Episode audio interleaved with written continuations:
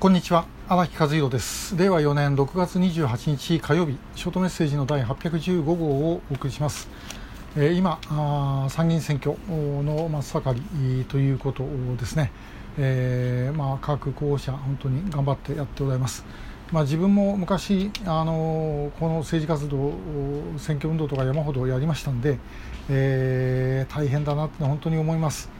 あの特に、えー、まあ、その民社党が回答してですねあとやっぱり選挙関わってないとなんとなく申し訳ないような、えー、恥ずかしいような気持ちになったんですが、まあ、最近はそれはなくなったんですけどもでも本当にですねあのもう思想信条とか関係なく、えー、この暑い中活動されている皆さんは本当に大変だと思います、えー、ぜひあのそれぞれ体気をつけてですねもう本当熱中症とかもうなりやすいので気をつけて頑張ってもらいたいと思います。で、えー、投票する方もあのまあ、誰も入れる人間いないとか言わないでですねともかく投票所にはあの必ず足を運んでいただきたいとで、えー、まあ、どうしてもいないんだったら白票で出すということもあるんでしょうけどともかく投票はした方がいいと思います。えー、それやっぱり投票できない国の人のことを考えたらですね投票できるというその権利は絶対に行使をするべきだというふうに思います。でさて、えー、その選挙の話になるとですね大抵出てくるのがいやしかしその選挙でですね全然拉致のことが争点にならないという話なんですねでこれはまあ全くともな話なんですけどもただですね例えばあの税金だったら、えー、片方でですね財政の健全化を目指すというのと片方でですねあのもう消費税を撤廃せよというのとかそういうあの争点はありますよね。でこれで争点ぶつけることはできるんですが拉致の場合はですねあの拉致被害者どうでもいいから国交正常化しろとかですねえそういうことを言う政党はないですからね、うんそういう意味で言うと非常に争点化しにくい、えケースだと言えないことはないと思います。ただまあ私はできればお願いをしたいのはあのその野党の方はですね与党に対して、まあ、これだけ与党を続けていてそしてあの何も動かないんだから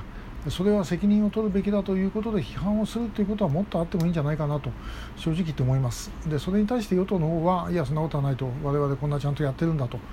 いうことで情報を開示するということをですね、え、やはりあのやるこれがまあ争点化ということになるんじゃないかと思うんですね。えー、なんかこう拉致問題になるとオールジャパンとかいう言葉でですねなんとなく野党の方も与党を攻撃しにくいようなあの部分があるんですけども、まあ、そうじゃなくて、えー、そこはちゃんとですねこれ実際にもうこの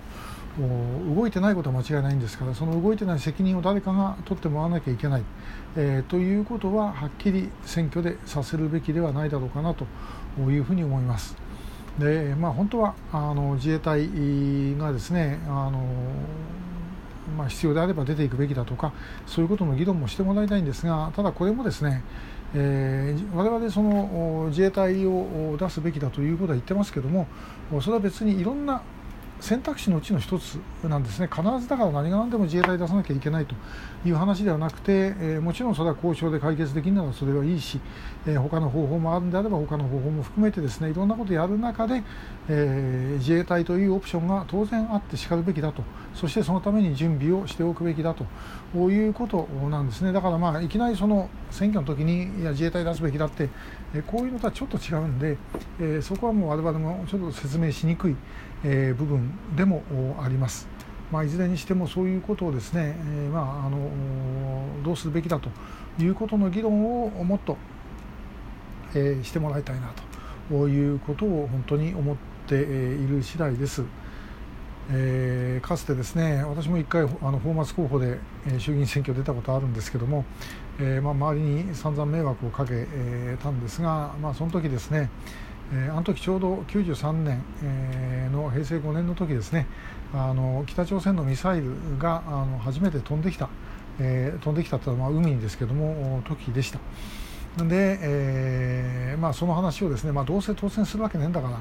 えー、何言ってもいいだろうって、まあ、別にその出任せ言ったわけじゃなくて、えー、言いたいことを言ってたんですけどもそしたら、えー、一緒に選挙手伝ってくれてた友人からですねいやそういうことをするとあの女性の票が逃げるだから言わない方がいいと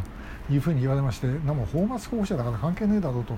思ったんですけど、まあ、それは気を使ってくれてそう言ってくれたわけなんですが、